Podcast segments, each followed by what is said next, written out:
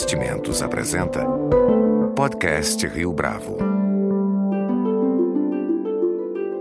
Conheça o Portfólio Rio Bravo, uma carteira de investimentos só sua, só na Rio Bravo. Para informações, entre em contato via investimentos@riobravo.com.br ou 3509-6620.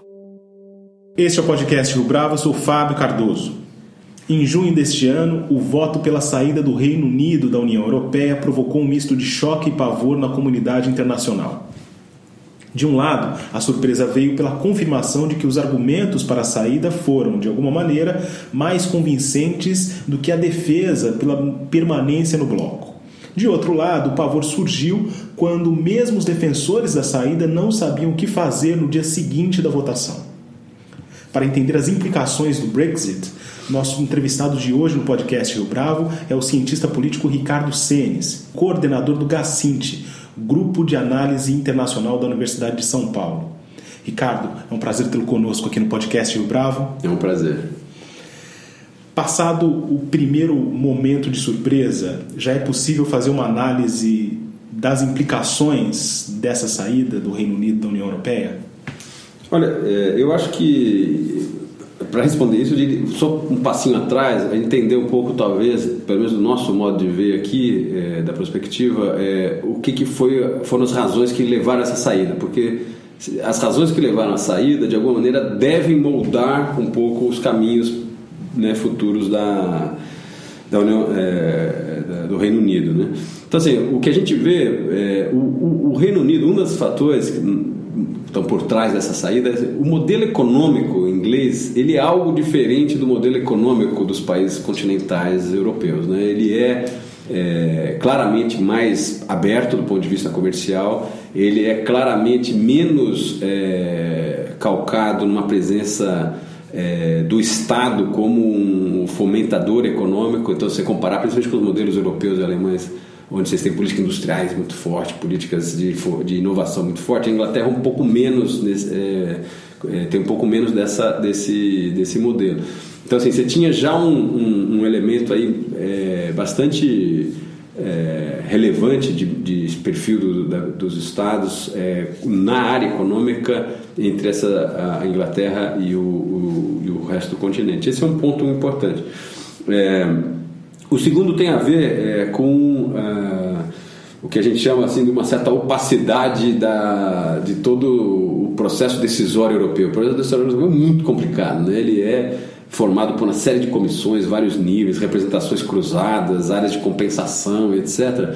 É, e o modelo inglês, dentro dos, dos, modelos políticos que você tem no mundo, é um dos mais é, é, simples, no sentido de que, primeiro, que é um país é, de gestão unificada, né? ele não é uma federação e etc.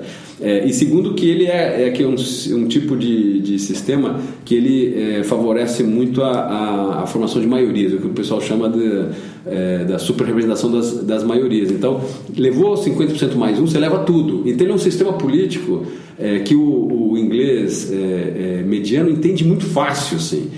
e você, quando você compara isso com o modelo europeu, que é uma, da, da União Europeia, né, que é uma, um, mar de, de instâncias e de compensações, ele é muito difícil. Então, esses dois elementos que é, de alguma maneira estão por trás, talvez mais fortemente, da saída da Inglaterra. Por que, que eu acho que são importantes recuperar isso?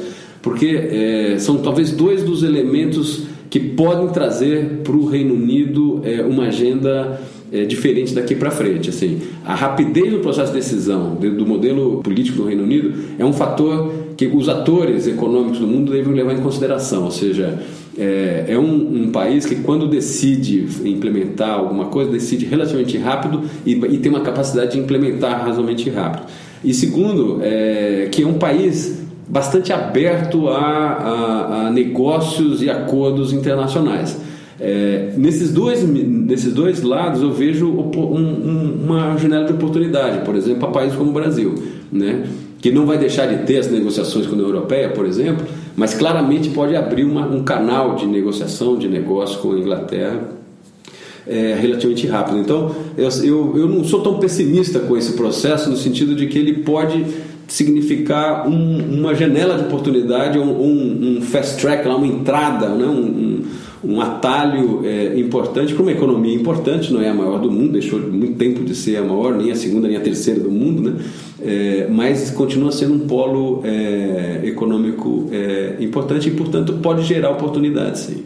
Mas exatamente por ela não ser hoje em dia uma das três primeiras, digamos assim, economias do mundo, uh, isso não, essa decisão ela não pode gerar um impacto negativo para as negociações comerciais a médio e longo prazo? Então depende do setor, né? Então é, eu acho que para a Inglaterra no sentido estratégico foi ruim a saída. Não é que eu defendo a saída não. Eu acho que do ponto de vista tanto econômico, principalmente geopolítico, acho que para a Inglaterra, para o Reino Unido é ruim.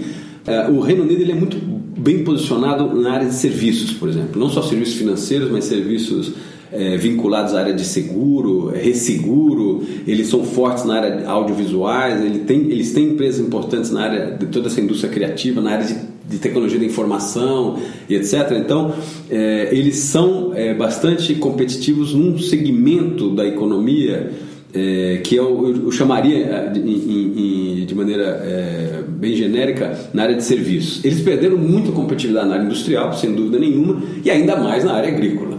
Mas, é, é, ao perderem competitividade nesses dois outros segmentos, eles tomaram um rumo um pouco diferente da média do, dos países europeus, que é, ao perder a competitividade, gerar um, um mecanismo de compensação, de proteção a, esses, a essas áreas. Eles não fizeram isso, então é, eles são, portanto, importadores líquidos na área agrícola e na área industrial. É, o que, de novo, para países que querem fazer negócio com os ingleses, pode ser uma oportunidade. Ao mesmo tempo, eles seguem sendo uma potência na área de serviços. Aí eu acho que é onde eles vão apostar a agenda positiva deles, é onde eles têm, nos últimos anos, já é, colocado bastante ênfase nas suas. Na, na, sua inserção internacional e aí talvez o, o, ponto onde eles esperam ter maior ganho seja exatamente nessa, nesse segmento da economia poucos acreditavam que o voto pela saída pudesse efetivamente vir a acontecer. Estou pensando antes é. da decisão, né, de 23 de junho. É, como as principais lideranças da Europa têm absorvido esse voto? É, o que aconteceu? Eu acho que mal, né? Obviamente foi gerou um mal-estar generalizado. Eu acho que em parte do próprio Reino Unido, né? Porque você tem áreas como a Escócia que não estava embarcado nesse projeto é, você tem populações de, das grandes cidades, é, é, tanto no, no, no, País de Gales quanto na Irlanda do Norte, etc., e na própria é, Inglaterra, que eram contrárias à saída do, e vão se prejudicar e se assustaram com o resultado. Mas eu acho que as lideranças também continentais. Por quê? Porque é, você pegar né, o jogo, aí, o, o, tabuleiro geopolítico europeu, você tem alguns, alguns problemas clássicos. Primeiro é a excessiva presença inglesa, é, desculpa, alemã. Né? Essa é, a, é o medo de todo é, do pessoal do Reino Unido, dos franceses, dos italianos, todo mundo. Né? É, é, é, a Alemanha é um país que tem que ser contido de alguma maneira, acomodado. E o segundo é a grande ameaça russa. Né? Do ponto de vista geopolítico, isso não, não se resolveu. E nos últimos anos, esse avanço, vamos dizer, com relação à Geórgia, com relação começou na Chechênia, depois a Geórgia, depois na Ucrânia, depois na, na Crimeia, mostra que os russos não estão confortáveis com essa presença ocidental e da aliança militar ocidental da OTAN chegando tão perto do, da Rússia, né? E, e os analistas veem nessa reação russa, nessa fronteira toda muito agressiva e acabando agora com essa situação eh, na Ucrânia como uma reação a esse desequilíbrio geopolítico. Agora o que acontece? Os ingleses, no meio dessa, desse tabuleiro, os ingleses são os que estão mais longe dos russos né? É, e mais perto dos Estados Unidos. Né? É, e esse jogo que os ingleses, e, nessa, e essa posição faziam com que o, o Reino Unido tivesse tradicionalmente uma posição que era um, um, um aliado dos europeus, mas também um forte aliado americano. Eles, eles faziam esse jogo estar entre, vamos dizer, o que seria a, a, a média de pensamento europeu, mas fortemente aliados com os americanos nesse jogo. Eles não eram 100% europeus. É, essa situação tensionou um pouco mais esse debate, porque o que ocorreu é que a saída da, do Reino Unido é, tirou essa, essa parte, vamos dizer, mais é, próximo dos Estados Unidos é, do centro de decisão europeu. É, e, portanto, me parece que ah, vai ter uma reacomodação é, importante, em particular da política externa europeia. É, com essa saída aí. Eu, uma das coisas que eu imagino que vai mudar é que a política de defesa europeia pode ser que avance mais rapidamente, independente da aliança OTAN. É, o que pode ser um sinal, para quem também, de novo, olhando o cenário geopolítico de longo prazo, não necessariamente é bom. Né? O, pensando em paz, em geral, o que se imagina é que é o melhor ambiente para produzir paz é um certo equilíbrio de forças entre alguns poucos atores. É, quando esse equilíbrio começa a ficar um pouco questionado, é a instabilidade que gera é, a maior chance de você entrar em algum tipo de conflito militar. Então, é, eu não sei se é uma boa notícia esse rearmamento que está se indicando, um reforço da política externa e de defesa europeia com a saída, mas certamente é uma reação a essa saída da, do Reino Unido. E se tiver, por exemplo, um, um, cenário onde Trump seja eleito nos Estados Unidos, isso vai se aprofundar ainda mais, porque, de novo, não é uma boa notícia do ponto de vista do geopolítico. Você mencionou os Estados Unidos agora há pouco. Uh, Estados Unidos e Inglaterra, ao longo das últimas décadas, sempre mantiveram uma espécie de alinhamento, de relacionamento especial, né, no tocante às estratégias de política internacional. Uh, em alguma medida, essa guinada do Brexit pode representar uma ruptura desse alinhamento? Você mencionou agora há pouco a eventual vitória do Donald Trump, mas no caso da manutenção do Partido Democrata no poder com a vitória da Hillary Clinton, é, esse impacto ele tende a ser negativo da saída da, do Reino Unido da União Europeia? Eu acho que para os Estados Unidos talvez não tenha sido uma notícia ruim, não, porque eles vão, é, é, vão reforçar, vamos dizer, a sua, a sua capacidade de, é, de influenciar a Europa na medida que a Inglaterra não vai ter muita outra alternativa senão reforçar esse alinhamento automático com os, com os americanos. Então, pro, vamos dizer, para um establishment americano usual, sem considerar a hipótese Trump, que seria uma certa ruptura do establishment é, político em Washington, mas para a manutenção desse establishment, talvez uh, esse reforço é, da, da, da, aliança com a Inglaterra pode ser uma, uma boa notícia do lado é, americano. Mas, de novo, eu não sei se isso contribui é, para um ambiente mais é, equilibrado do ponto de vista geopolítico. No, e pensando no cenário Trump, aí eu diria que é, é, um cenário que vai estressar muito essa acomodação atual. Ele vai, vai, vai questionar um pouco é, a evolução, por exemplo, dos últimos anos da, da OTAN, né, que foi claramente uma expansão para é, o Oriente, que foi a acomodação, vamos dizer, foi o eixo da OTAN desde o final da Guerra Fria. Né? Esse projeto é, da OTAN e, e, do, vamos dizer, das potências ocidentais, é, num cenário Trump e num cenário é, Brexit, ele muda fortemente a sua vertente. É, num cenário democratas, mas mesmo com Brexit, vai ter mudança, menos drástica, mas vai ter uma mudança, uma outra acomodação, porque os europeus já estão indicando, inclusive se olhar o plano de investimento militar dos países europeus, todos eles estão apontando por um, por um reforço de uma certa autonomia estratégica militar. Então, está dizendo, está indicando uma, um aumento de tensão dentro da aliança é, é, da OTAN, o que não é positivo. Né?